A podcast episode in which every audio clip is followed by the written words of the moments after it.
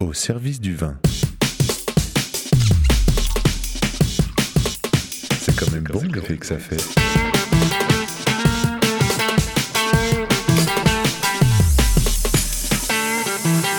Attends, reviens, j'enregistre. Non, on fait silence.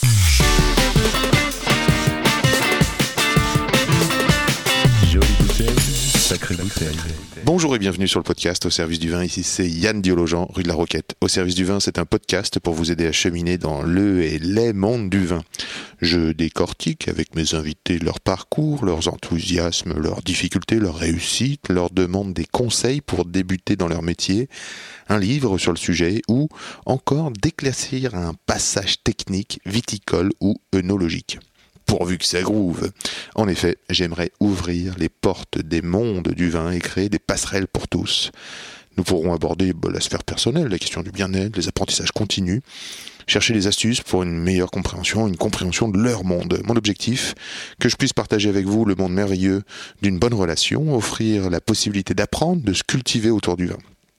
Aujourd'hui, comment se placer au centre des mondes du vin et y trouver sa place? Une forme de grand écart qu'Aurélie Soubiran exécute à la perfection. Nous avons parlé de vendange solidaire, d'art de vivre, de la terre et des humains qui s'activent dessus, de reconversion professionnelle, d'apprentissage, de motivation, de goût personnel. Une discussion sensible et qui donne envie d'en savoir plus. Si vous voulez communiquer avec moi, je m'appelle Yann Diologen et vous pouvez me joindre sur Insta at Yann Diolo y a 2 n dit D-I-O-L-O. Let's talk with Lorelai Subiran. Présenter Aurélie, c'est lancer des mots qui défilent à la vitesse d'une cascade fraîche dans un paysage de nature urbaine. Comme si un coin sauvage lié au tout est possible et qui rafraîchit en toutes circonstances. Même après 7 heures de train, tu dis Hier, une grosse journée. Elle se présente en couteau suisse pour vigneron ou euh, au restaurateur. Elle, euh, elle est aussi, je trouve, une pince, une multiprise, solide, adaptable, à l'écoute, sensible et force, euh, forte, forte, forte et capable de débouler les écrous, même les plus grippés. Des mots, oui, bien sûr. L'édition, un temps, ce fut la rédaction d'un blog, Ma route du vin, Ma route des vins, je sais jamais. On peut savourer des portraits de vignerons, entre autres des escapades en forme de coup de cœur. Du sport, du vélo comme taxi parisien, de la course à pied pour écouter un podcast, du yoga à 75 degrés, des mini-retraites pour aller marcher. Qu'est-ce que c'est que ce truc Du bien-être, de la forme, pour se sentir au top, être au service du vin? Je me dis, Aurélie, que tu dois avoir une sacrée collection de chaussures. Non Comme des talons rouges joliment dessinés sur ta carte de visite. J'imagine qu'elles sont toutes bien, tes chaussures, et surtout adaptées aux circonstances. Aujourd'hui, qu'est-ce que tu portes comme chaussures. Ah ouais, des espadrilles compensées, euh, très euh, raffinées. Hein. C'est pas le modèle de base, c'est assez girly. C'est très joli. C'est-à-dire girly et confortable. Exactement. Voilà, chaussures pour une interview podcast. Alors, ce que j'aimerais savoir, ce qui me questionne le plus, c'est qu'est-ce qui te pousse à faire tout ça? Comment tu arrives à tout faire? Et surtout, comment gardes-tu cet enthousiasme qui te caractérise, caractérise Dis donc, Aurélie. Je m'attendais pas à ce genre d'introduction. Euh, la première question, du coup, je suis, je suis déjà. Eh bien, euh, comment que ça se fait que tu bouges dans Mm. tous les sens comme ça? Comment, comment, Qu'est-ce qui te motive? Qu'est-ce qui te pousse? Ah, bah, je pense que c'est la question la plus difficile que tu pouvais me poser euh, Ouais. dans ce monde du vin, en fait, justement. euh, dans, dans pourquoi les vignerons, pourquoi le vin, pourquoi. euh, et tous ceux qui les défendent, donc les restaurateurs, les cavistes, en fait, il y a une espèce de. Je pense de choses complètement irrationnelles Mm. dans ce qu'on fait et dans ce qui nous motive aujourd'hui euh, à travailler au service de ces gens-là. Parce que c'est vraiment. Le nom de ton, ton podcast, je pense, euh, résume bien euh, finalement euh, nos métiers. Et quand je dis nos métiers, c'est tes métiers et les miens. Parce que Mhm. on est, bon, finalement, je parle toujours des vignerons en disant qu'ils ont de multiples casquettes, mais plus ça va et plus je me rends compte que c'est notre cas aussi. Bien sûr. Et qu'on soit couteau suisse ou pince euh, multiprise. mais euh, je pense qu'il y y a quelque chose de, à la fois un, un amour de la terre, un amour de, du métier de paysan au sens le plus noble, Mhm. euh, et un respect très très profond de ça, une envie de racine, enfin tout ce qui va derrière de dans ce, ce paquet-là. Et, au-delà de ça, il y a quelque chose de très très humain.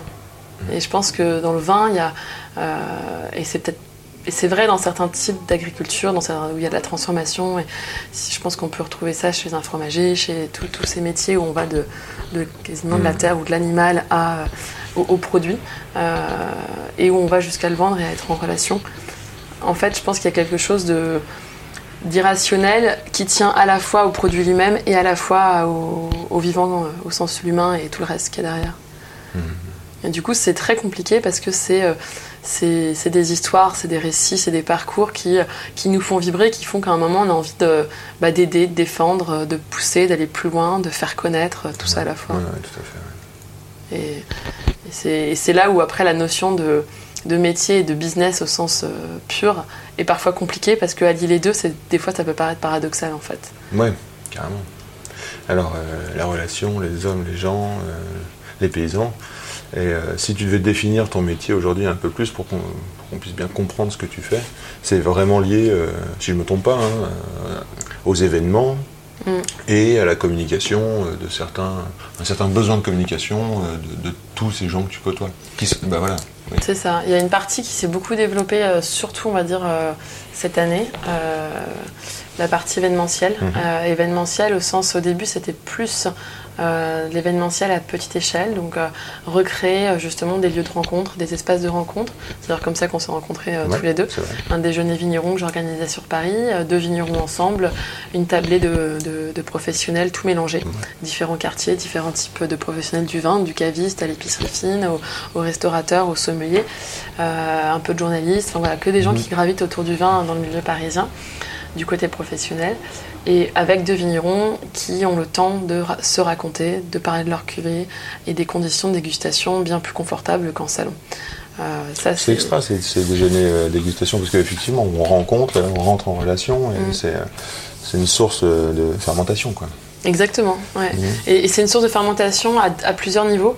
Euh, moi, ce que j'avais imaginé, c'était évidemment euh, le vigneron lui permettre de, de valoriser son travail dans des Mhm. conditions confortables, sans faire le commercial, le porte-à-porte, Mhm. qui peut être extrêmement euh, angoissant pour lui et, et difficile, et, et qui met rarement très bien en valeur les vins finalement, Mhm. et, son, et son histoire à lui derrière. Et puis c'était aussi offrir euh, aux- à tous ces gens euh, de la restauration qui ont des, qui ont des vies avec des, des- des horaires incroyables euh, et, des, et des semaines euh, qui défilent très très vite, des moments de pause. Et ce que j'avais pas anticipé, et c'est ce qu'on observe, c'est finalement les liens que ça crée entre gens de métier finalement dans ces moments-là, euh, vous avez très peu l'occasion de vous croiser à part dans des salons et vrai. on n'a pas le temps de discuter ou on n'ose pas. Et en fait, le fait de vous forcer à vous asseoir à côté à une table Mhm. et autour d'un projet où finalement vous avez la même passion, ça a créé des rencontres et des, et des échanges et des débats depuis, je dois être à une trentaine de déjeuners organisés comme ça. Et, et en fait, euh, c'est, abs- enfin, je m'en lasse pas dans la mesure où à chaque fois ça va être euh, une atmosphère différente. Ça tient évidemment au vin, au lieu où on est, parce Mhm. qu'à chaque fois on change, mais aussi évidemment à l'assemblée qui est réunie. Bien sûr. ouais. Et ça, c'est c'est génial. Donc il y a cette partie-là d'événementiel qui, était, qui est vraiment, euh, que je continue, et qui est vraiment dans recréer du contact et de l'humain dans, dans ce monde du vin, et euh, à Paris. Et ailleurs, je l'ai aussi fait en région pour quelques vignerons. Et, et après, il y a euh, la dimension plus, on va dire, festive, et euh, qui est presque dans, dans des, une, dimension d'urbanisme et de lien social, de créer de la vie dans les quartiers. Autour, le pilier, ça va être le vin et les vignerons qui vont venir pour une occasion Mhm. mais ça va être aussi finalement les, les commerçants de quartier, les habitants, euh, les, les acteurs locaux. Et ça, je trouve ça absolument génial. Ouais, ouais, c'est bien ça. Ouais. Bah, j'ai fait un événement là dans le, dans le quartier du 20e Mhm. avec, euh, avec l'épicerie euh, Au Divin qui avait très envie de. épicerie cave maraîcher qui avait très envie de. de de créer une synergie de quartier, de, de faire venir des, des- Et en fait, il avait, il avait l'envie d'offrir une fête à des vignerons. Et ce qu'on a créé, c'est qu'on a finalement on a fait une fête, oui, mais on a surtout offert aux vignerons une, euh, une image de Paris qui voit rarement, que les, la province voit rarement en Mhm. fait, que même la, banlieue voit rarement et qu'il n'y a pas certains quartiers de Paris, c'est pas évidemment on peut pas euh, généraliser, mais euh, il y a une ambiance village et il y a Carrément. des- des- un esprit village et là ils l'ont vraiment constaté sur une journée euh, entière de, de, de marché gourmand, de dégustation, etc. Et c'était ça qu'on a réussi et, et avec des commerçants de quartier du coup qui offraient à manger. Enfin, il y avait euh, il y avait de la, la librairie qui jouait le jeu et on est on est sorti de la dimension pure dégustation de vin de- et, euh, et monde du vin pour aller aussi vers tout ce que ça englobe. Et moi, c'est ce que je. le- la lecture, la littérature, euh, les épices, les saveurs, le café, etc. Et en fait, le vin, c'est aussi ça. Par rapport Oui, peut-être à d'autres tous les éléments. produits aussi, parce que voilà, tu parles du café. Le vin, le vin c'est ce qui va accompagner ton repas. Mhm. Et en fait, du coup, quand tu commences à mettre le nez dans, dans un, un vrai vin d'artisan qui avec toute une philosophie derrière, ça t'ouvre le champ de tout le reste, en. Bien fait. sûr. Et, et c'est ça qui est absolument génial. Oui, c'est là où il y a une infinité dans, dans ton travail, dans le mien. euh, aller euh, sourcer, aller dénicher, aller euh, trouver les, les bonnes, euh, les bonnes pépites, quoi. Et c'est là où je pense que. Mais le- oui, derrière les bonnes pépites, et surtout derrière les bonnes pépites, les vignerons ou les producteurs. Tu parlais des paysans, quoi. Exactement. Et alors, euh, donc si je comprends bien, dans ton métier, euh, tu vas au restaurant, euh, tu, euh, tu dégustes des vins, tu rencontres des paysans, tu te déplaces donc en région. Euh, ça a l'air compliqué, non, comme vie C'est très compliqué. Pas, t'as pas le même bu- bureau tous les jours, t'as des environnements euh, super. T'as déjà entendu ça Ton métier, c'est les vacances ça, Tu te balades euh, On n'a jamais osé me le dire, je pense, mais je pense que j'anticipe et je le dis d'avant. Avant, avant C'est peut-être ça le secret de ta forme aussi, et ton sourire, c'est la, la- la diversité. mouvement, le mouvement, bien pense. sûr. Le- à la fois, j'ai besoin d'une routine et j'ai besoin de- d'ancrage. Euh, et j'ai besoin de silence aussi. Tu parlais de retraite, Ah choses bah comme ouais. ça. J'ai besoin de moments pour moi et de m'isoler parce que je suis, c'est vrai que je suis très très entourée Bien par sûr, mon métier et que des fois, là, on va dire que le versant de ça, enfin, le- la petite part un peu, euh, pas d'ombre, mais euh, plus compliquée à gérer, c'est que des fois, j'ai aucune envie de sortir avec des copains le soir Mmh. ou, ou les dîners de famille. Du coup, ça arrive un peu. euh, Ça, en, en en soi, dans la théorie, ça me fait Mmh. plaisir, mais en fait, ça, ça, des fois, je sature de euh, repas, de monde, de bruit, de discussion. Et je- à- comme mon métier, c'est d'être disponible et à l'écoute Mm, mm. pour euh, tous les gens avec qui je travaille, Mhm. finalement, euh, quand je retrouve euh, mon cercle intime, des fois, je, si j'ai trop poussé moi la barre, la barre côté, côté pro, bah, côté perso, des fois, j'ai plus cette patience, cette Eh écoute et, cette, et cette ouverture d'esprit, enfin cette curiosité, etc. Donc c'est là où il y a- faut faire hy- hyper attention et des fois, hop, se mettre un peu en, retrait pour bah, pas perdre d'un d'un côté ni de l'autre, en fait. Bien sûr, bien sûr. ouais. Alors, euh, il y a un thème qui, dans le métier qui me plaît bien aussi, c'est la, reconversion professionnelle. Je me demande comment euh, on en arrive à, bon, à choisir des métiers dans, dans les jeunes, et surtout comment on arrive à avoir l'audace. J'aimerais en, en tout cas entendre euh, ton parcours là-dessus, parce que si quelqu'un se demande, tiens, euh, je vais me changer de métier euh, pour aller vers quelque chose qu'il prend au trip plutôt que quelque chose qui, bah, je dis pas que toi tu t'ennuies dans ton Mm. ancien métier, mais Qu'est-ce qui fait qu'on choisit un autre métier et comment on ose prendre une décision comme ça? Parce que ça a l'air de bien t'aller. Euh, c'est c'est rigolo parce que je pense que ça fait peut-être un an, je saurais pas exactement dire, ça doit faire un an que je me présente plus comme en fait j'étais éditrice mais j'ai changé. Et que, parce que je me sentais tellement pas encore légitime dans, dans cet univers du vin que pendant un moment, quand je me présentais, comment plus j'avais un métier qui a pas de nom, enfin. Euh. C'était compliqué et pour un- un- dire bon coucou je suis pas les enfin instaurer quand même une- un certain sérieux Ouais. euh, et moi me mettre en confiance c'était très enfin Bien c'était, sûr. euh, voilà et en fait ça je parle plus de ma reconversion je sais pas quel moment de glissement s'est fait exactement Ouais, ouais. mais c'est plutôt euh, justement pour moi bon signe que ça y est je, je me oui. sens à l'aise même s'il y a encore plein de choses à et que je sais toujours pas comment raconter mon Non, parce que finalement, euh, finalement la, la reconversion, c'est aussi une compilation de savoir-faire. On parle tout le temps de reconversion, mais toi, je sens que tu utilises bien euh, toutes tes compétences euh, acquises et accumulées. En fait, ouais, aujourd'hui, il y a, il y a quand même. il y a- il y a- et c'est là où, en fait, les choses, faut jamais trop les annoncer trop vite. Mais je pense qu'aujourd'hui, à la fois, je parle plus. Enfin, quand je me présente, en tout cas, de but en blanc, euh, il y a plein de gens qui ne le savent pas aujourd'hui que j'ai été Mhm. éditrice. Mhm. Euh, mais euh, aujourd'hui, c'est- j'ai jamais eu autant conscience que j'utilise mes outils euh, d'éditrice et de mes études, etc., dans, dans des missions du quotidien. Là. Ouais. Rien que ce matin, euh, j'avais réunion téléphonique pour un brief d'illustration sur euh, la refonte euh, d'une charte graphique, des étiquettes, etc. Et là, mon boulot sur les couvertures de romans, évidemment, m'a servi. Et quand on parle de est-ce que ça va être imprimé en quadrille ou en machin, et des Tu- codes de l'édition, bah, alors oui, bah, du coup, je, je panique pas quoi. Non, ouais, puis tu sais, Et, et tu donnes surtout, je retrouve euh, bah, ce qu'on Ouais. m'a appris dans bah, comment euh, conduire un brief, comment euh, accompagner un illustrateur sur des choses. Et, et ça, c'est génial parce qu'en fait, c'est des choses qu'aujourd'hui j'utilise. Bien sûr, ouais. Et c'est là où ce monde du vin, il, est parfait parce qu'en fait, il y a- il- on peut utiliser toute une palette de compétences Voilà, et tout. qui est- après des dépenses on n'a pas soi-même toutes les compétences donc il faut choisir mais voilà mais non la, con- la reconversion après oui euh, pragmatiquement il y a eu un jour il y a eu euh, le jour où j'ai démissionné où j'ai posé ma Eh oui. dème et, et où euh, j'ai fait mon pot de départ. Donc oui il y a un jour où c'est tangible que, tu, tu- que tu, tu- tu franchis un truc. Et après finalement ça s'est fait comme tu dis par compilation et par, euh, par strat parce que quand je suis partie je savais que je voulais partir pour le monde du vin mais je savais pas du tout pourquoi. Et et je voulais étudier, je voulais, me, je voulais avoir un, je, je me suis offert tout le champ des possibles. Donc je voulais, je savais pas du tout si j'allais partir dans le vignoble, euh, si j'allais partir D'accord. côté production, si j'allais partir côté euh, commercial, si j'allais partir côté euh, justement restauration ou bar à vin. Enfin, tout était possible pour moi. Et au niveau connaissance, t'as fait comment? T'as ouvert des bouquins ou t'as t'as fait appel Alors à une oui, je suis école très, je suis très fait, euh, scolaire, donc évidemment j'ai ouvert plein de bouquins, je me suis abonnée à tous les newsletters qui existent dans le monde, je pense sur le vin. Euh, j'ai- fait des concours pour gagner des séjours chez des vignerons, j'ai- tout fait. Et surtout, en fait, j'ai suivi le conseil d'un vigneron. euh, C'était le moment où moi je faisais mon espèce d'enquête métier, j'étais encore en poste.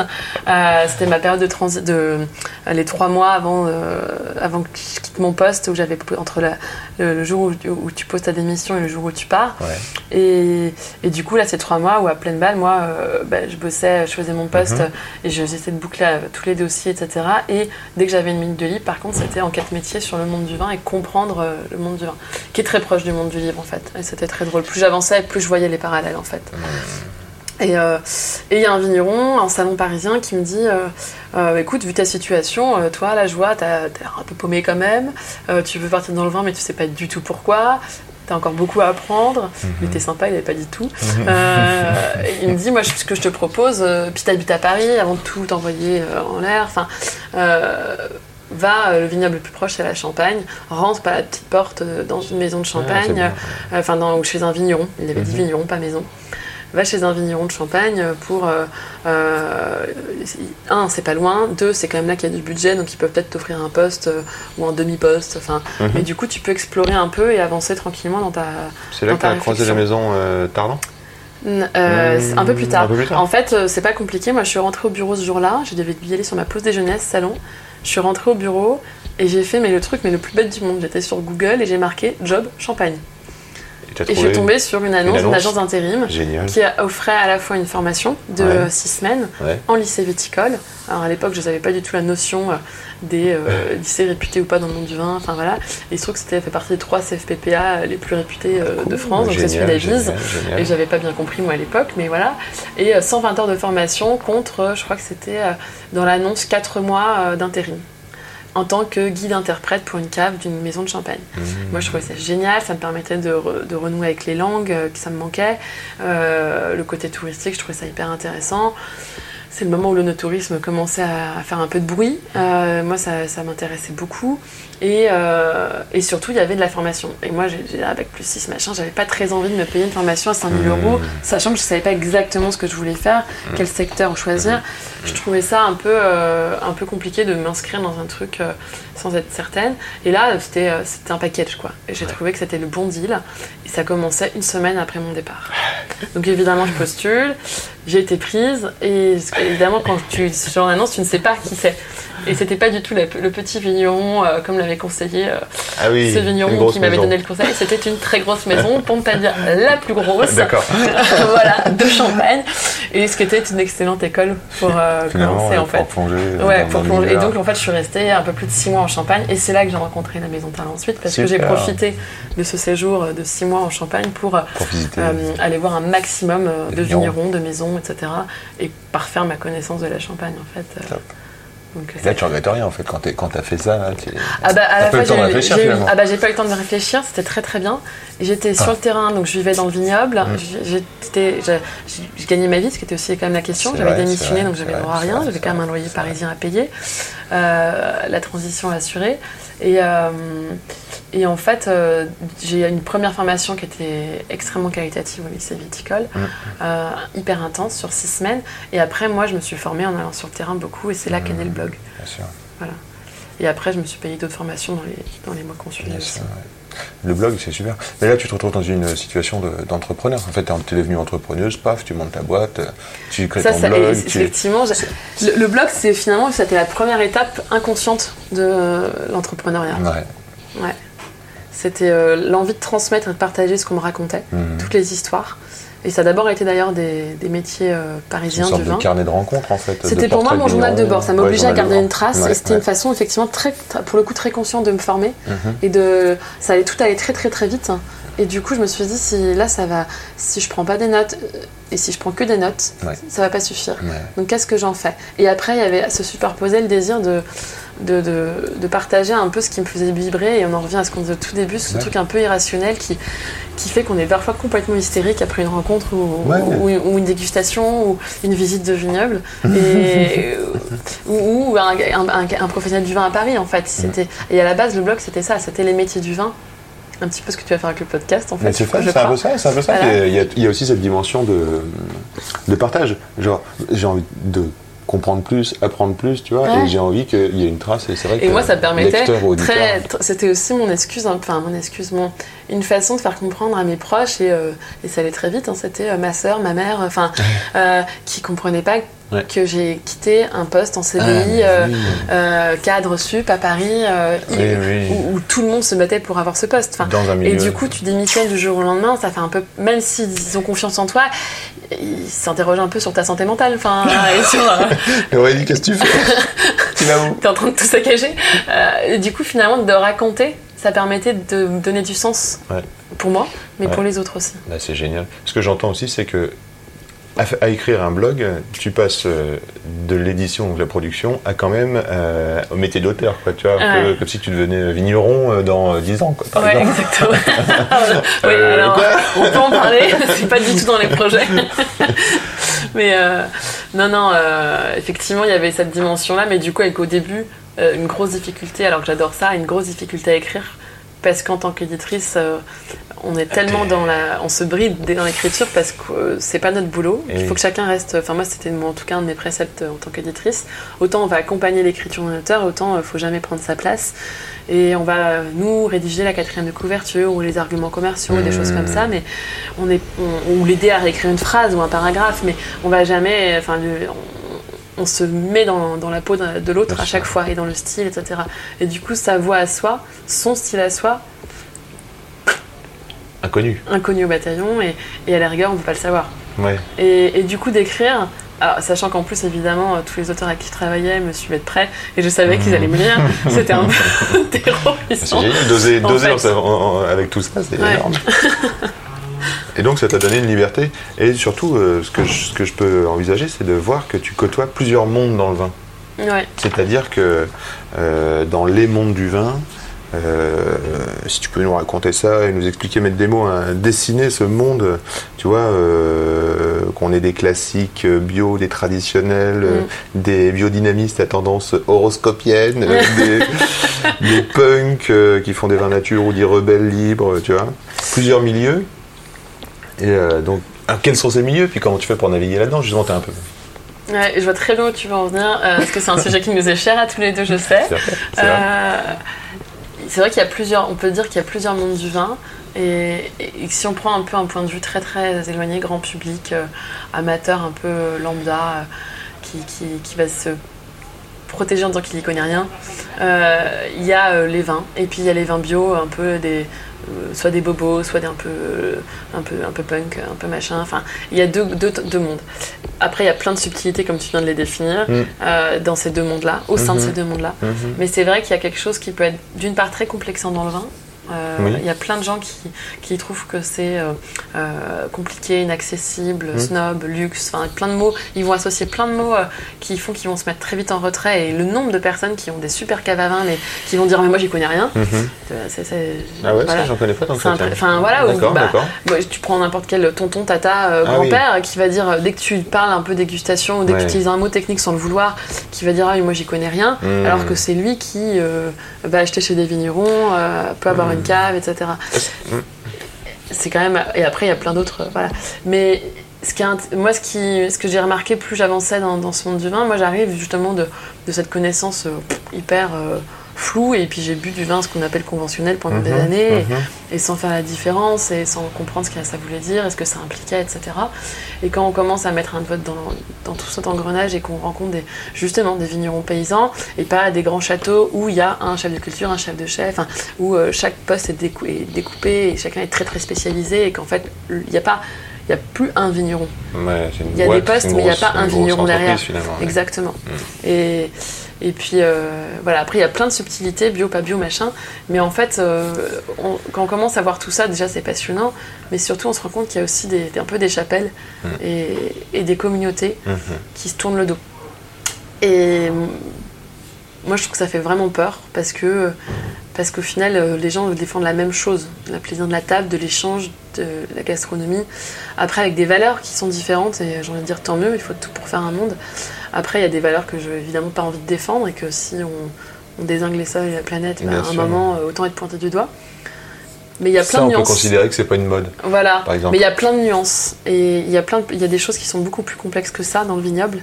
Des histoires de transmission, des histoires d'écologie, des Oui. histoires de région où c'est beaucoup plus difficile, quoi qu'on dise, de passer en bio. Mhm. Et, qu'il y a, et que le label bio ne veut pas tout dire et que c'est pas parce qu'on est en conventionnel qu'on est, qu'on, qu'on est un saligo de la terre, Mhm. euh, qu'on peut ne plus utiliser aucun produit, mais euh, ça s'autoriser ça ou ça. Enfin, il y a plein de choses en fait qui. Ouais, tu nous parles vachement de viticulture. Mais euh, si on reprend ton, consommateur euh, profane, ouais. Comment on pourrait l'aider Comment tu pourrais lui dire quelque chose pour, euh, pour, pour, pour qu'il rentre dans le monde du vin euh, Par quelle porte? Est-ce qu'il faut rentrer par la viticulture, aller voir les vignerons? Ou est-ce qu'il faut goûter? Tu vois, Parce que le goût du vin, il existe aussi. Et c'est pas parce qu'on fait un vin. euh, comment on s'éduque sur le Mm. goût? Ouais, euh, Ma réponse, elle est assez tranchée là-dessus, c'est aller voir les vignerons parce que j'aime les vignerons. trop les vignerons Ouais, ouais. et que je trouve que c'est là qu'on comprend le, plein de choses en fait. Euh, je pense à ça, mais tu animes des ateliers aussi J'anime des ateliers aussi. Euh, C'était un des projets initiaux qui a un peu avorté où je faisais des, Ouais. des, des disgustations à domicile. Il y a tellement de choses qui se sont faites dessus depuis que ça, c'est quelque chose que j'ai laissé tomber. Un C'était trop bien logistique, sûr, bien trop de. sûr. puis C'était trop annexe en fait à tout ce que je faisais. Mais euh, par contre, là où je garde ce plaisir du partage et de la pédagogie et de la transmission, c'est euh, euh, les ateliers que bah, je fais On en chez un toi, au caviste sur au pied de l'échelle. Euh, Oui, parce que nous, on s'attache finalement à faire beaucoup ça. bah, toutes les semaines t'en fais et, euh, et, et j'aime- je trouve ça génial parce qu'en fait c'est un des lieux où on réunit à la même table de dégustation des gens et moi je suis épatée chez toi il y a des habitués qui viennent qui s'inscrivent euh, au lieu d'aller au yoga toutes les semaines ils font l'atelier dégustation euh, au sourire au pied de l'échelle toutes les semaines. Je trouve ça génial. Euh, et après il y en a il y en a qui dont ils se l'offrent et c'est leur première initiation à la dégustation. Ils font ça une fois dans leur vie ça se trouve. Mais ça réunit autour de la table des néophytes et des, et des passionnés et, et, et c'est complètement possible dans le vin Exactement. et c'est là où il faut faire des passerelles. Et, c'est, et euh, autour de Pourvu la table, on va avoir des gens qui sont euh, euh, très très euh, euh, engagés dans une certaine philosophie, dans leur manger, dans leur plein de choses, dans leur vie. Ouais. Ils circulent à vélo, ils mangent bio, etc. Et dans le vin, du coup, ils vont très vite aller vers ça. Et d'autres qui n'ont pas du tout cette vision-là, mais qui, du coup, par le goût, en fait, et là, c'est là où, pour répondre à ta question, oui, aller voir les vignerons, c'est là où vous progressez le plus et apprendre, Ouais, et vous ouais. apprendrez le plus de choses. Mais c'est aussi par le goût qu'on peut se réconcilier. Si on est euh, honnête, c'est-à-dire qu'il ne faut pas dire que c'est bon parce qu'il y a une belle étiquette et qu'on l'a payé cher, euh, ou parce qu'on sait que c'est bio et qu'on on est pro-bio. Euh, justement, et, c'est ça qui est bien d'ailleurs dans les ateliers que tu organises, c'est que la règle c'est qu'on déguste toujours à l'aveugle. Oui, oui, on organise. Et puis, euh, ce que j'aime bien aussi dans ce que tu dis, c'est euh, le côté rendre accessible et expliquer les choses Mm. tout le temps.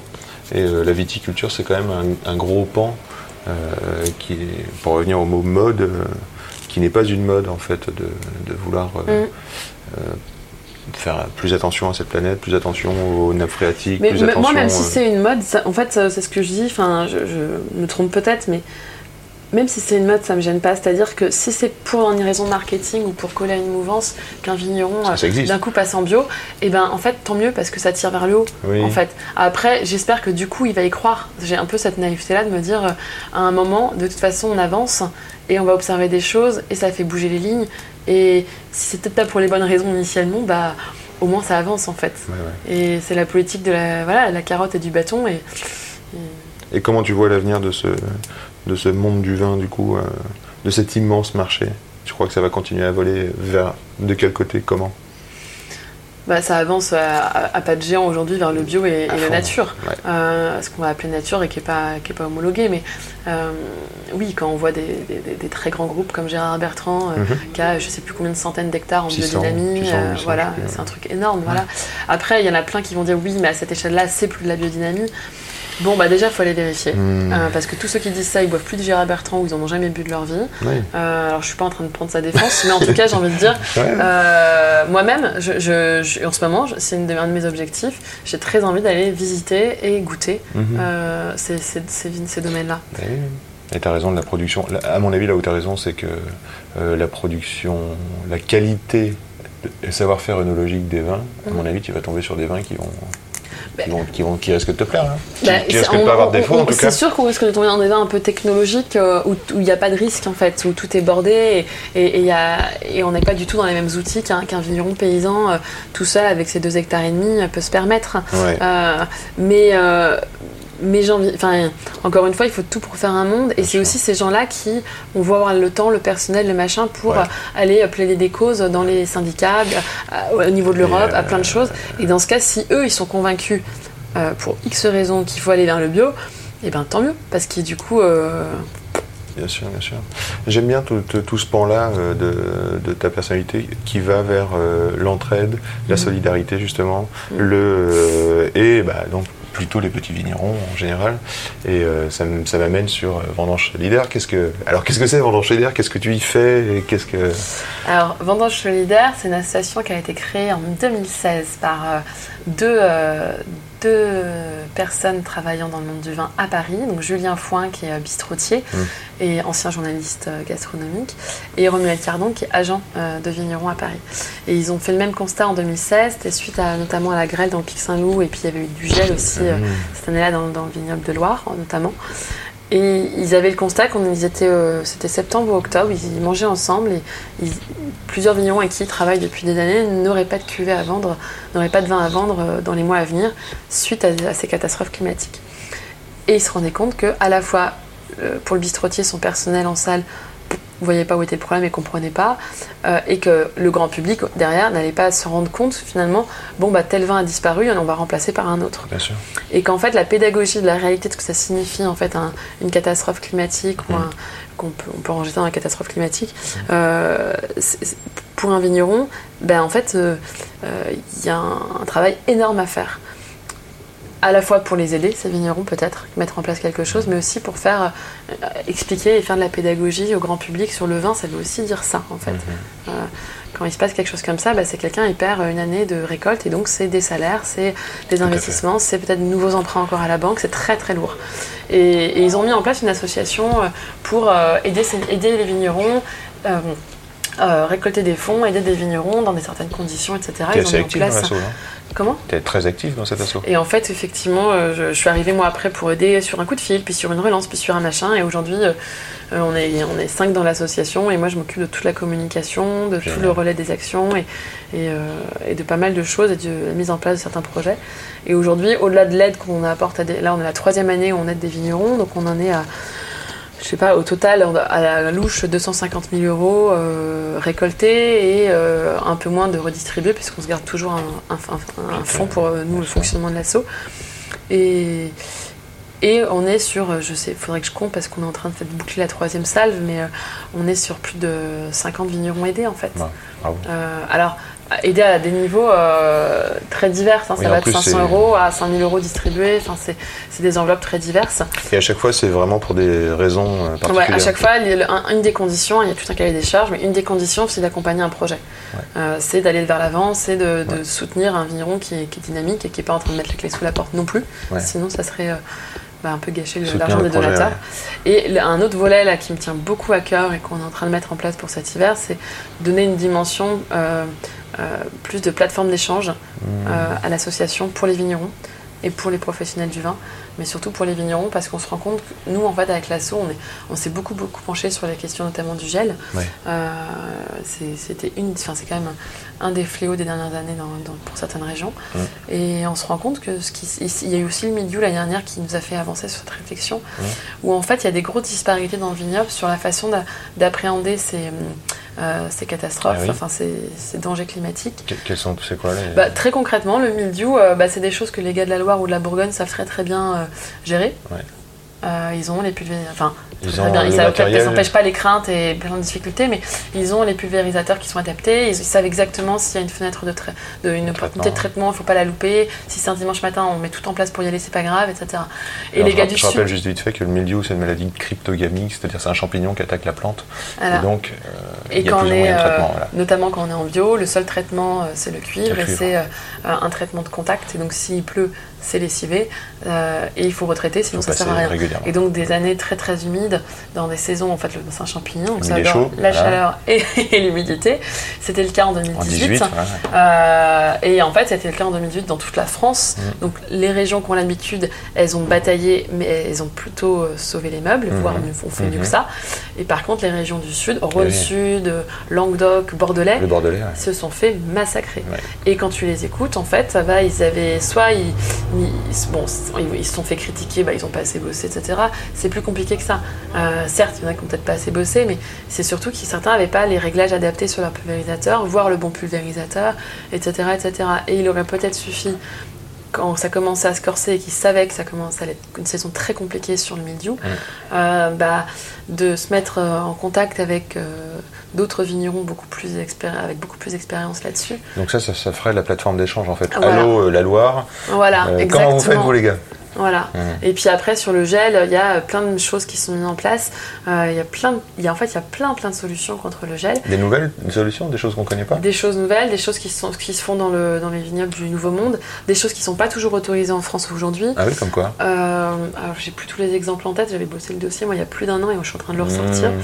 Mais euh, euh, alors des fois c'est pas autorisé, des fois c'est des machines qui n'existent pas donc il faudra importer etc. Mais des, des espèces d'éoliennes mais euh, améliorées qui ont qui diffusent aussi un produit. Enfin il y a plein de choses. Un- c'est pas un produit chimique, c'est parfois c'est juste de l'aspirine qui est euh, qui est, Ah ouais. qui est- ouais, il y a des choses en fait toutes bêtes euh, après qui peuvent coûter très cher Mm. et qui- dont l'efficacité est encore à prouver. Enfin voilà il y a à la fois de la R&D à faire Ouais. mais il y a aussi des, éch- des euh, tout simplement des échanges d'expériences à faire et des retours d'expérience à mettre sur la table Mhm. euh, parce qu'il y a des vignerons qui font leur truc dans leur coin aussi. Oui, c'est vrai. Et il y a les bâches, il y a les éoliennes, il y a les tours antigel, enfin il y a, J'ai vu des vignerons il avec les des tuyaux d'eau chaude. il y a évidemment les... bottes de paille, il y a l'aspersion, euh, il, y a les, il y a les bougies, il y a différents types de bougies, Mhm. plus ou moins Très écolo. bien, très bien. Il y a plein plein de solutions. Il y a plein de types de gelées aussi, c'est ça vrai. aussi. Et en fait, il y a, je pense qu'il faut mettre autour de la table des experts climat, des experts Mhm. euh, euh, en masse euh, aussi d'air, etc. Il, y a des, il faut des ingénieurs, il faut. Et, il y a, et tous ces gens-là, en fait, euh, il faut à un moment les convoquer, les mettre autour d'une table et ramener des vignerons de différents vignobles qui ont Mhm. testé différentes choses, qui ont des problématiques parfois aussi différentes, évidemment. Mhm. Euh, les gelées de, de Bor- de Bordeaux ne ressemblent pas aux gelées de Chablis. Euh, voilà. Et, et en fait, mais cela dit, dans les observations, et là on a eu plein de gel, donc c'est génial, on a plein de matière à exploiter. euh, je pense qu'on peut progresser. Mhm. Et pour ça, à un moment, le vigneron tout seul, il est dans sa, c'est toujours pareil. Il va peut-être, au mieux, il va échanger avec ses voisins. Euh, au mieux du mieux, c'est un vigneron qui est dans des super groupements de vignerons, dans des super salons avec plein de Mhm. vignerons qui bossent bien, et ils vont échanger dans un coin de table à un moment et deux trois astuces et se rappeler plus tard. Mais ça reste hyper isolé, et c'est un peu toujours les mêmes. Et si on veut justement entendre la perche à ceux qui n'ont pas le temps, qui sont ceux qui sont noyés par le boulot, qui bah une fois là, le gel passé, paf, il faut qu'ils enchaînent, ils ont les traitements, la taille, les machins, les faire trucs. un, un sommet mondial de la, Ah, on va Du faire le gel, G20, le G20 du gel. non, mais on est en train d'organiser sur la- on va refaire une grosse vente aux enchères pour récolter des sous euh, Mhm. en- cet cet hiver. Et, ça- et en amont de la soirée vente aux enchères, on va essayer d'organiser toute une journée un peu d'échange. Ce sera Ah, un premier pas pour faire avancer la sous. Comment on peut suivre le réseau? Comment on peut l'aider? Alors il y a le site, euh, tout simplement On vendangesolidaire. peut prendre une, euh, une adhésion à la- à l'association. Et hein, depuis ce printemps, on a mis en place un système d'adhésion. On peut avoir sa carte de membre euh, annuelle, c'est 20 euros. Pour être membre bienfaiteur, c'est 30 euros. Et du coup, on a une Super. affiche de l'illustrateur Davodo euh, Ah, et en cadeau. super. Euh, voilà. Et c'est une adhésion qui n'engage en fait à rien à part soutenir l'association Mhm. et suivre euh, l'actualité. Et après, il y a les réseaux. Un autre truc, un dernier petit mot là sur l'assaut. tu avais rencontré des difficultés, tu m'as dit une époque. Est-ce que c'est toujours le cas d'identifier dans le monde paysan qui a besoin d'aide? Ouais. Est-ce que euh, est-ce que euh, faut toujours faire remonter de l'information? Alors que, de, de moins en moins, euh, heureusement, depuis trois ans, euh, bah, tout simplement au début, on- personne ne savait qu'on existait. Donc ouais, euh, c'est vrai. que savoir que euh, sollicité. on a 50 000 euros à distribuer et en fait on n'avait aucun dossier, aucun vigneron qui se manifestait. on Donc était- savait que ça, certains allaient morfler, mais on- on- personne venait vers nous, donc c'était un petit peu frustrant. Et là on s'est aidé sur des vignerons un peu ambassadeurs pour chaque région et surtout bah, depuis on a fait un gros boulot de com pour se faire connaître davantage, etc. Et là cette année ce qui était assez satisfaisant c'est euh, c'est qu'il y a plein de dossiers qui sont venus à nous. Euh, certains qu'on a dû refuser, ça ne rendait pas dans les critères, mais, euh, mais en fait, on, et, et surtout là où c'est satisfaisant, c'est que sur les 5 dossiers reçus, il y a 4 vignerons qu'on connaissait ni David Adam, Ah, aucun super. de nous dans l'assaut. Et, ça et là, ça veut dire qu'on a, fait, qu'on a progressé parce que Mhm. euh, c'est plus notre réseau, on a, on a ouvert le champ. Mhm. Et ça, c'est vachement bien. Mais il y a encore une marge de progression. Bah, J'imagine, ouais, est là. à la fois dans les dons et à la fois dans. Ah, à tous les euh, niveaux, mais bon, ça reste une asso, on avance avec. nos- bah, c'est Comme super, on peut. bravo. et, euh, Pourvu- que ça dure. exactement. J'ai noté des questions là. Est-ce que, est-ce que le vin est plus important que les hommes qui le font ou est-ce que euh, comment comment euh, est-ce que tu vois cet équilibre? Je m'explique. Le vin, c'est euh, le goût du vin, la matière vin, or or euh, comme un résultat, tu vois. Donc euh, tu pourrais être passionné euh, d'une collection de livres ou une collection de CD, de musique. Mais euh, est-ce que, comme dans la musique par exemple, est-ce que l'artiste qui fait le vin euh, ou l'auteur tu vois, il y a cette relation-là dans le vignoble, enfin dans cette dimension du vin que nous on pratique. Et donc euh, la question c'est euh, comment, comment vois-tu cet équilibre? Qu'est-ce qui prend le pas? Est-ce que la relation parfois prend le pas dessus? Et j'ai une autre question embêtante aussi. Une question, euh, ouais, une question qui me fait dire est-ce que parfois tu as déjà refusé, là, dans, dans ton, dans ta nouvelle entreprise, est-ce que tu as déjà refusé de travailler pour quelqu'un qui n'était pas en accord tu vois? Ou des vins qui te satisferaient pas d'un autre côté tu vois? Ça doit être difficile quand même parce que tu es sollicité, Mm. tu peut-être pas forcément en adhésion avec tout le monde. Aujourd'hui, les choses se sont. Ben, en fait, comme c'est beaucoup du bouche à oreille, Ouais, tous les ah, contrats bah que j'ai oui. eus, Mhm. euh, Excellente réponse. aujourd'hui, j'ai pas eu à refuser. Mm. Euh, la question commence à se poser pour Mm. certains contacts où je suis plus toujours en phase avec. Voilà. Mm. Euh, bah, très clairement, je pense que ça se fera un peu naturellement, en fait. Euh, je crois qu'en fait, il y a cette intelligence quand même dans le monde du vin.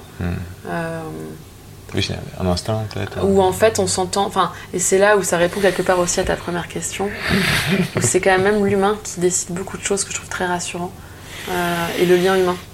Et du coup, euh, ça veut pas dire que je vais être, euh, devenir pote avec tous les gens avec qui je travaille, mais il y a des valeurs et des choses qu'on partage, et ça, ça se comprend. Et c'est- c'est comme c'est beaucoup le bouche à oreille qui a créé euh, euh, mon activité finalement. Bah ouais. Euh, Eh oui. Aujourd'hui, euh, il y, a une- il y a une logique et une homogénéité finalement dans la philosophie des gens avec qui je travaille. Même si tous ne se connaissent pas et tous ne seraient pas copains entre eux, Mhm. euh, heureusement. Mhm. Mais, euh, mais quelque part, euh, quand je me fais la liste, c'est plutôt le désir inverse. Il y en a beaucoup que j'aimerais faire rencontrer et que euh, je rêve de créer des fois des parrainages entre les gens que je rencontre euh, en me disant mais tiens lui il- et lui ils iraient trop bien ensemble il faut qu'ils échangent sur ça et ça et, ça j'adore ça c'est la, la partie un peu euh, le bonus que je donne à mon, à mon activité, Mmh. euh, qui est évidemment pas quelque chose que je vais euh, chiffrer et, et- et rentabiliser ou quoi, c'est pas du tout l'idée.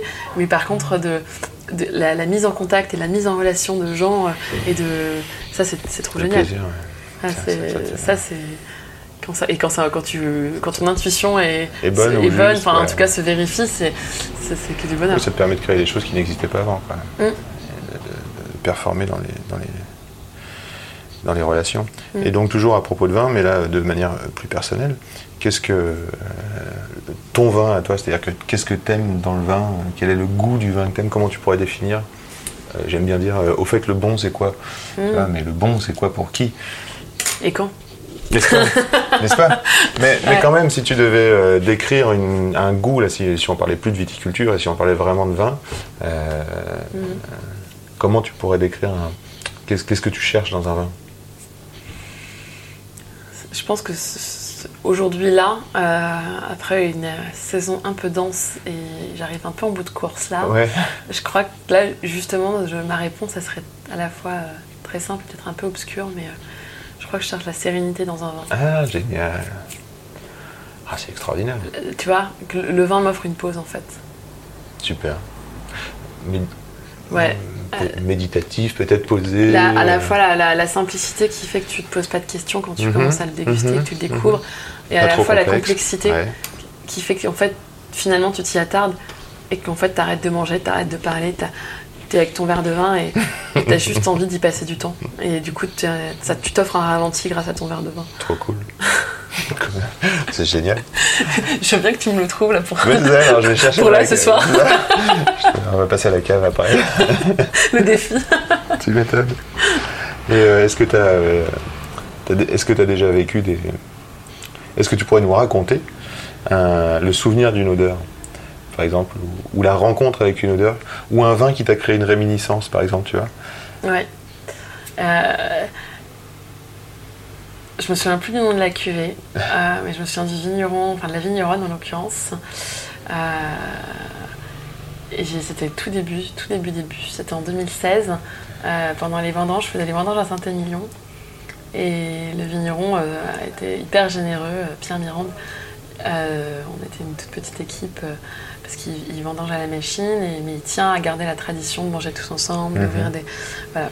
Et il y a des parcelles qui vendangent à la main, donc des fois on était avec des voisins, des amis. Enfin, c'était une- c'était très enrichissant justement pour comprendre que vendanger à la machine, c'est pas forcément des grands méchants derrière. Enfin, ça, ça permet d'ouvrir un peu euh, plein de débats, mais voilà, c'est pas ta question. Mais euh, un midi, il a ouvert un vin, euh, il avait carafé, donc j'avais pas vu ce que c'était. Et on avait une belle viande grillée, on était trois, son bras droit, euh, lui et moi, D'accord. à table avec notre belle viande. Et, et, et là, je mets mon nez dans le verre, et là, j'étais euh, parachutée en enfance. Mais alors, euh, un truc incroyable, des odeurs de pinède, de, de, enfin, de, de, de sel, de mer, mais de, de montagne en même temps. Enfin, j'étais complètement perdue. Et là, j'ai perdu pied, je, je l'écoutais plus. Quoi. Il était en train de parler, et il, a vu, et j'ai dit, mais c'est quoi ce vin? Et en fait, c'était pas. euh, c'était tout simplement un vin du, du sud euh, des Pyrénées et du Roussillon. Et, et c'est là que j'ai passé toute une partie de mon enfance et, que, et encore ma grand-mère. Et en fait, euh, c'était le vin de Domaine Vaquet, euh, donc d'une vigneronne, je crois, qui s'appelle Frédéric, et, et que j'ai jamais rencontré encore. C'est un projet. Mais et c'était et c'était drôle parce que c'était je m'y attendais pas en fait. Et c'est là où euh, Mmh. parce qu'il y a des bouteilles où tu as des, mo- des émotions, mais tu te prépares à cette émotion. Mmh. Donc ça, tu triches un peu. Mhm. Euh, la première Tu fois que tu bois tel vigneron que tu rêvé de déguster, Ouais, bah, ouais. tu te conditionnes. Là, j'étais, euh, on, on ouvrait beaucoup de bouteilles, on, on- c'était, c'était un peu, à la fois on bossait beaucoup, mais on dégustait beaucoup. Enfin, c'était génial comme, comme, comme quinzaine. Mais celle-ci, là, j'ai vraiment été surprise par le vin. Elle est venue te cueillir, quoi, cette Ouais. bouteille. Ah ouais. Je Génial. saurais plus dire à quelle cuvée c'était. Je pense que j'ai une photo, j'avais dû prendre en photo la Ce qui est extra, c'est peux que quand le retrouver. souvenir intact, euh, Ouais. on, peut, on peut vraiment sentir l'ambiance, euh, Ouais. euh, les arômes. C'est, Ah, et là, extra, pour le coup, je me souviens que j'ai passé du temps sur mon verre. Ouais, ouais, ouais. Ouais, puis dans ton monde et dans ta bulle. Oui, et à comprendre. Mhm. J'ai- J'ai pas Mhm. tout de suite compris que ça me rappelait ça. Enfin, c'était. Mhm. Ouais. Ah oui, c'est venu par. euh, C'est par strat en fait. Attends, je suis perdue. Et puis, du coup, ça a d'abord été l'émotion. Mais l'émotion un peu genre pouf, gros truc de nostalgie. Et puis, euh, et puis j'ai dit qu'est-ce qui se passe là? Et, euh, et après, tu dis mais attends, eh, je suis chez mamie là. Mhm. Et, euh, et c'est génial. extra. C'est extra. Tu fais une collection personnelle de vin? Tu t'achètes un peu de vin pour chez toi? T'as une cave à vin? Ouais, j'ai une cave, c'est surtout. Euh, euh, j'ai une cave, après, comme j'ai beaucoup, beaucoup déménagé ces derniers temps, euh, je à un moment, je l'avais, euh, je l'ai soldée. j'ai ouvert toutes les bouteilles avec des copains et vendu les autres, enfin, ou donné, offert à toutes les autres parce que je pouvais pas tout déménager. Donc je la recommence. Et euh, Ah, chouette. Donc tu collectionnes un peu quand même. ouais, un petit peu. Après, euh, c'est pas ma passion de collectionner. Je, c'est un pro- enfin, Mhm. Très souvent, je me dis, tiens, euh, tel vigneron que j'adore aujourd'hui, ça serait quand même chouette si je m'en mettais moi quelques bouteilles de côté pour Mhm. avoir le plaisir de la rouvrir dans quelques dizaines d'années. Euh, parce que je suis sûre qu'il y a un potentiel. Mhm. Mais euh, aujourd'hui, euh, c'est un projet. Ouais, t'es peut-être dans le feu de l'action. Je suis encore un peu dans le feu de l'action, et, mais il faudrait, que je, faudrait que je l'organise mieux. Ouais. Après, mon, mon amoureux le fait un peu pour moi, il le Ah sait. bah super. Donc du coup, il, il m'a caché des bouteilles que j'aimais pour être sûr que je mets. Ah, c'est ça, c'est cool. ça, c'est un bon amoureux, c'est cool. Et euh, est-ce que tu as croisé quelque chose qui serait urgent qu'on goûte, nous, dernièrement Euh, bah, en ce moment, je suis quand même très très euh, très très euh, obsessionnée. obsessionnée. en obsession. Non, je, je fais un petit peu une obsession sur le, le sud-ouest, hein, où, où j'ai encore envie d'aller découvrir beaucoup de choses. Ouais, ouais. J'y retourne cet été. Ah, génial. J'en viens. Là, c'était vraiment un rendez-vous express. Mais une de mes Cuvée, cuvées euh, ouais. vraiment euh, préférées, euh, que je, je- je- d'ailleurs je veux regoûter là, c'est la, la cuvée Négrette Pouju de, de Marc Pénavert, Marc et Thibaut Pénavert à Fronton, domaine Plaisance. C'est une, une variété ancienne de la- d'une- du cépage négrette Mhm. qui s'appelle euh, en patois négrette punju parce que tout simplement punju ça veut dire pointu Mhm. et que la baie elle est très rigolote elle est, euh, elle est complètement adaptée à sa région elle est euh, en forme de, ballon- de ballon de rugby. Elle est ovale avec des petites extrémités pointues. Et c'est vraiment impressionnant c'est vraiment le petit raisin pointu des deux côtés. Et, et c'est un, un cépage qui avait été arrêté pour plein de raisons euh, et en- notamment parce qu'il était, il montait peu en alcool. Ah, Et aujourd'hui, c'est super parce que ben, on a des vins qui chargent vite avec le ah, réchauffement climatique. Super.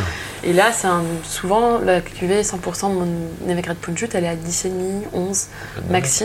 Et à l'aveugle, je l'ai fait à l'aveugle et en face, les gens étaient sur la Savoie. Euh, Sur la- le Jura, pardon. Sur le Jura. Ah oui, à cause d'une fraîcheur un peu comme un, une effet- un fraîcheur, trousseau, un une- peu, ouais, exactement. Une fraîcheur et un côté très terroir dans les arômes. Très, à la fois une finesse et. Ça donne immédiatement envie. Hein. Voilà. bah voilà, alors j'en dis pas plus. Tu vas courir là-bas. Il n'y en a pas beaucoup. C'est c'est- ouais. c'est une petite cuvée.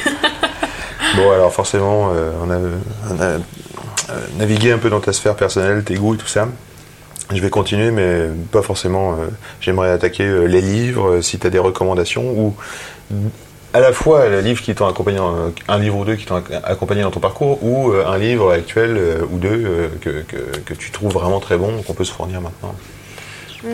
Peut-être, tu vois, un immanquable ou deux, Dans le vin? Dans le vin, bah ouais, ou, ou- ou pas d'ailleurs.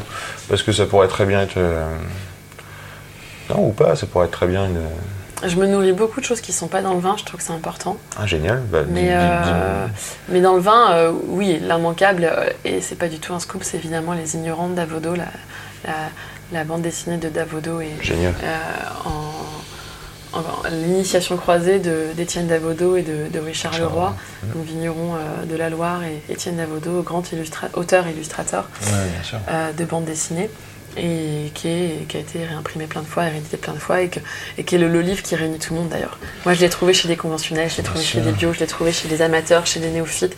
C'est la, la- la- la bande dessinée qui réunit tout le monde en fait. Et ça je trouve ça que, que moi j'ai offert plein de fois, que j'ai offert à des vignerons, que j'ai offert à mon père, que j'ai. Enfin, et, et, et qui est la bande dessinée qui, euh, je pense, a été un déclic pour moi. euh, Très, de façon Sur le vin? très caricaturale, ouais, Génial. quand j'étais éditrice. J'ai tellement lu de BD après, que j'ai- après avoir lu cette, euh, Ouais. cette- Parce que tu sais, à la fin, il y a une, une Oui. sorte de sommaire. Bah, moi j'ai lu tous les bu. Davodo depuis, Ah bah voilà. par exemple. Par exemple. qui n'ont rien J'ai- à voir avec le vin, les J'ai autres. découvert euh, j'ai découvert euh, Oui, plein de dessinateurs, tu vois, euh, d'artistes euh, grâce Ouais. à cette liste. bah oui, parce qu'il y a- l'initiation sur le vin, il y a l'initiation sur, la Sur la bande dessinée, sur le ça. milieu d'édition, sur Futuropolis, sur le 6 arrondissement. C'est génial. Et en fait, moi j'ai- j'adorais ça me faisait rire sur, euh, parce que j'étais éditrice et je trouvais ça génial la façon dont c'était raconté Ah et oui. vécu par le vigneron. Mais du coup, j'avais aussi la façon dont le vin était raconté et vécu par l'illustrateur. Ah oui, donc Et- t'avais double. J'avais la, enfin cette double initiation, mais, je la- mais elle, elle était, et, c'est la bande dessinée qu'on peut relire mille fois Bien parce qu'en fait, on va, suivant son cheminement, on va lire. euh, Il y a plusieurs niveaux de lecture en fait. C'est sûr. Et euh, il y a à la fois une simplicité, une bande dessinée qui est extrêmement accessible. C'est ça qui c'est le plus fort. Et en même temps, le nombre de vignerons qui me disent mais je la relis tous les ans. Ah oui, carrément. Et là, tu te dis, ok, bravo. Super, super. J'étais hyper fière quand Davodo a, a accepté euh, de nous faire une illustration pour Vendange Solidaire. Bah, C'était grâce à Michel Tolmer, qui est lui-même illustrateur bien reconnu, euh, qui l'a sollicité.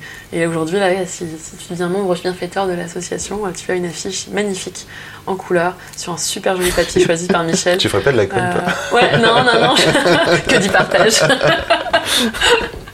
Mais euh, et après, dans les là de à froid sur les lectures euh, qui m'inspirent, là je suis tellement, j'ai tellement envie de partir en vacances avec ma valise remplie de livres que je je, je saurais pas te dire là, je, je suis un peu prise de court. Mhm. Euh, je suis juste frustrée de pas lire assez, je crois. En ce Ah ouais, moment. Ouais, ouais. Ouais. Ou alors un roman qui t'a marqué euh, en, en jeunesse Il y en aurait trop là de Euh, choisir. trop, ouais. Et Là de choisir, je, oh j'ai mon ventre qui se serre de sinon, non, euh, une émission, un podcast Ou c'est quoi ton dernier podcast? Ouais, aujourd'hui, ce qui me nourrit et ce que je prends le temps de faire, parce que comme tu le disais dans l'intro, Dans l'intro, ouais, tu cours. quand euh, je fais mes footings, c'est, bah, je- on en a parlé tous les deux, c'est le podcast de Pauline Legnaud Pauline, qui s'appelle Le gratin, rendez-vous avec le succès, qui est très très inspirant à plein de niveaux. Euh, elle en, en fait, c'est donc une entrepreneur qui a monté sa boîte de joaillerie Mhm. en ligne, Mhm. Gemio, qui euh, interviewe euh, plein de personnes qui ont euh, qu'elle considère euh, voilà, avoir eu du succès professionnel. Mhm. Et c'est pas forcément des entrepreneurs, euh, mais ça l'est quand même à 90%. Et mais dans des secteurs très très variés. Oui, parce qu'on peut entendre une sportive ou Une sportive de haut niveau, euh, un coach, Harry Roselmack. Mm. On peut hier j'écoutais celui de Laure de Sagazan, donc créatrice de robes de mariée. Mhm. Enfin voilà, on, on navigue dans plein d'univers. Donc quand on est un peu curieux, c'est génial parce que Ah, on est dans les coulisses de certaines, de certaines choses. Donc il y a un petit côté fouine, j'adore. Et après, à chaque fois, il y a des problématiques qui sont propres à tous, qui sont universelles. Je pense dès qu'on commence à, à- à monter sa boîte ou à être dans des projets très entrepreneuriaux, Mm. euh, même si on n'est pas dans sa, dans sa propre boîte. euh, qui sont d'organisation, de management, euh, de, de bien-être au travail, de, bah, de développement, de croissance, euh, de difficultés économiques, de plein de choses. Et à chaque fois, en fait, moi, je- j'en retire toujours des leçons. Euh, et maintenant, je prends toujours des, deux, trois notes à l'issue de l'émission, euh, quel que soit finalement le sujet. parce que je trouve ça vraiment. Ouais, il y a une belle liberté riche. de ton en plus. hein. Les entrepreneurs souvent se livrent. Elle arrive à créer un vrai climat de confiance. génial. Et t'apprends des trucs, enfin tu fait. dis, mais là il livre des vraies infos de stratégie. Et, et je trouve ça génial. C'est- C'est gratuit, euh, c'est- tu peux le trouver sur Mhm. toutes les plateformes euh, de Mhm. podcast. C'est top. Et une dernière question, enfin, ou une ou deux questions euh, pour finir.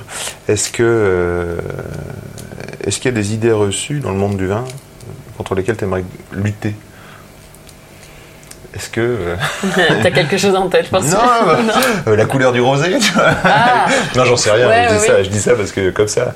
que oui, c'est il mon y en a plein. Il y, il en a plein. Après, est-ce que j'ai envie de lutter contre Je sais pas. Mais en tout cas, dès que euh, je me retrouve dans un, débat, forcément, j'ai envie de, de montrer qu'il faut, enfin, qu'on peut s'ouvrir un peu. Mais si, bon, bah, pour faire un peu d'humour, mais quand même passer le message, euh, faut arrêter de boire du, du vin rouge avec du fromage, quoi. Euh, papa, ça c'est pour toi. Du Bordeaux et du Camembert. allez. Mais euh, non, mais tenter. Après, euh, évidemment, j'ai mes idées et j'ai envie de dire, tu vois, rien que ça, le, voilà, le fromage avec, avec le rouge, le rouge qui tache, bien tannique, avec un petit fromage Erika, bah, c'est une hérésie gustative. Et en même temps, si ça te fait plaisir, Voilà. bah, en fait. Euh, Eh ben c'est ça, c'est beau, ça, ça c'est un beau message de conclusion. Mais, si ça euh, te fait plaisir. Donc je vais commencer à je suis quand même française et je vais quand même essayer de débattre et passer mon message.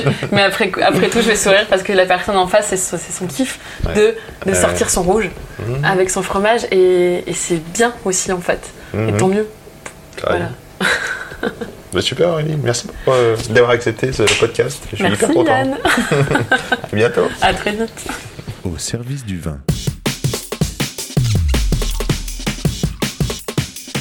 Bon que ça fait.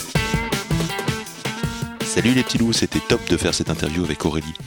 Merci d'avoir écouté jusque-là et merci à tous ceux qui vont dire oui au service du vin.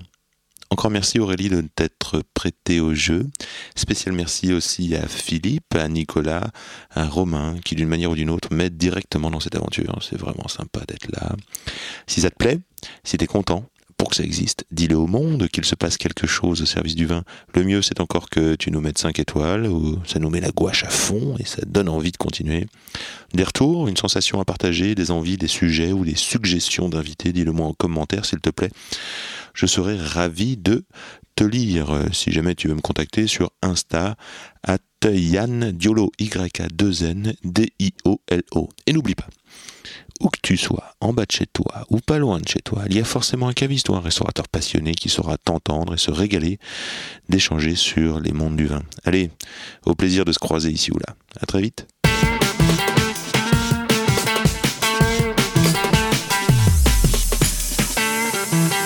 Attends,